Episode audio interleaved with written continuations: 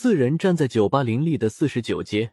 朱浪说：“这里陈猛估计最熟悉，夜场我是从来不来的，小酒吧最多陈猛拉过去才喝点酒坐坐。”陈猛说：“我也不大来的，除非女朋友说喜欢来。”咦，朱浪，你女朋友都没有，你解释给谁听啊？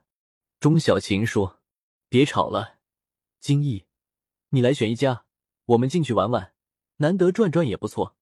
反正有大猛在，没危险。”陈猛得意的看看朱浪说：“朱浪，钟小琴的意思是和你在一起没有安全感。”哈哈，朱浪叹口气说：“行行行，知道了。”钟小琴拉着朱浪的胳膊，笑着娇声说：“我哪有这个意思？大猛，请你不要挑拨离间。”袁金义四处看看，指着不远处说：“那边很多人排队，看上去挺热闹的。”陈猛说：“勋爵娱乐城里面确实一直很热闹，不过那种富二代黑社会也挺多的。”袁金义迟疑着说：“这样啊，那就换一家。”朱浪说。就这家有陈猛在，管他那么多，走了。四人来到勋爵大门口，霓虹灯乱闪的大门口有几个身材高大的保安在维持秩序。每个人在进入之前都会被检查有没有携带武器和醉酒。这几个保安都有一米八几，也都十分健壮。不过朱浪和陈猛四个人一走过去，那几个保安都不觉一愣。因为陈猛的身材比他们最高大的那一个还要高出半个头，体型足足大了一圈。几个保安顿时窃窃私语起来。袁金义小声说：“这几个保安似乎认识陈猛哥啊。”陈猛说：“以前我在这里面打过架，不过很久之前了，估计有人见过我。”朱浪说：“估计这里夜场的人都认识你的。”陈猛挠挠头说：“可能吧。”我太醒目了！前面突然有一个穿西装的人大叫着，被几个保安架到路边，顿时一阵骚动。一个保安走过来说：“没事没事，他喝醉了，喝醉了是不能进里面的。”那个西装男站在街边，被两个手下扶住，对着勋爵大门嚣张的狂喊：“今晚我要踏平勋爵，让你们的老板给我一个道歉。”陈猛说：“这个人看上去不狠。”其实是一个黑社会的头目，因为他老是喝醉酒走路歪七歪八的，所以外号叫谢豪。袁金义说：“怎么乱糟糟的这里？那他等会会回来打架吗？”陈猛笑着说：“打什么架啊？他自己喝醉了怪谁啊？等他酒醒了，估计就忘记了。不过勋爵的老板和他确实经常有摩擦的。”朱浪说：“陈猛是黑社会百事通。”陈猛急忙说：“我不是，正好这两个人我认识而已。不过他们都不敢惹我。”钟小琴搂着袁金义的胳膊说：“大猛厉害，走了，进去了。”四人经过检查区，穿过一条装修豪华的走道，走到两边全都是打扮时尚妖冶的性感美女，看见陈猛，全都长大了嘴巴。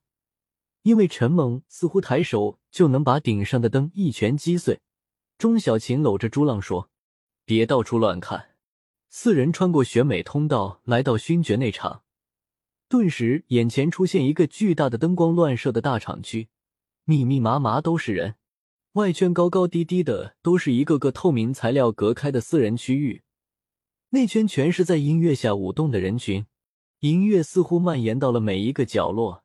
一股脑灌进耳膜。钟小琴说：“没有正常的包间吗？”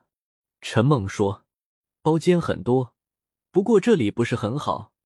到了包间里，还不如去你家里喝酒呢。”钟小琴看看朱浪，朱浪说：“找一个透明隔间就好了。”陈猛指了指右边一个透明的隔间，说：“那间空低。”四人走过去。在厂区的各个区域都有一个形状不同的灯柱台，通体明亮，不时变换灯柱的颜色。顶面上都有穿着十分性感的美女在跳舞。一个穿着白色短裙的服务员小女孩把他们领到那间透明屋之外，按了下门边的密码锁，打开透明的门，陈猛的个子和门高几乎一样，低着头进入隔间，里面没有屋顶，但是声音已经被隔绝了一大半，说话可以不用喊了。四人坐下，袁金义说：“喝什么？”陈猛说：“喝啤酒就行了，小瓶子的啤酒，盖子自己来开。这里什么都要小心，会有人在酒里下药。以前有两个女孩喝完酒，就像被迷魂了一样，跟着几个男的走了。据说后来就失踪了。”袁晶一点头说：“这里太吓人了吧？好吧，那就来啤酒。”那个服务员小女孩乖巧的笑着出去了。钟小琴说。大猛，你说的那两个女孩的事是真的还是故意吓唬我们啊？陈猛说：“是真的，这里女孩子只要一不留神都会被吓套。如果今天我不在，你们跟着朱浪来，三个人都要被坏人忽悠出事。”朱浪说：“陈猛的意思是以后我们出来玩都不能丢下他。”哎，我搞不懂，你女朋友干嘛不让他一起来玩啊？陈猛嘿嘿笑着说：“他怕吵。”钟小琴摇摇头，和朱浪对视一眼，说：“完美的借口。”朱浪视线前方有一个圆形大灯柱，顶面离地大约三米，上面有一个身穿牛仔短裤、身段性感的美女在跳舞，时不时的双脚就站在灯柱的边缘。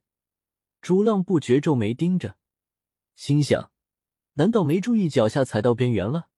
钟小琴看见他盯着跳舞的美女，急忙用手在她面前挥挥说：“这里两个美女，你还看不够？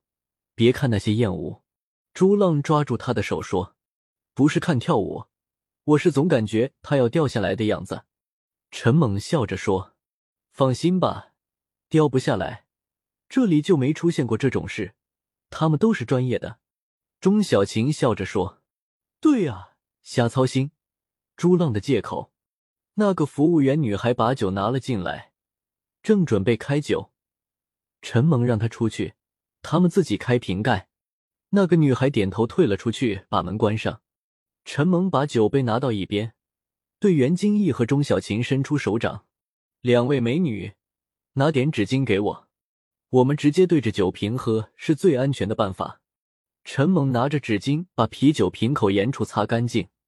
用手轻轻一扳，啤酒盖就取了下来，给每个人分了一瓶。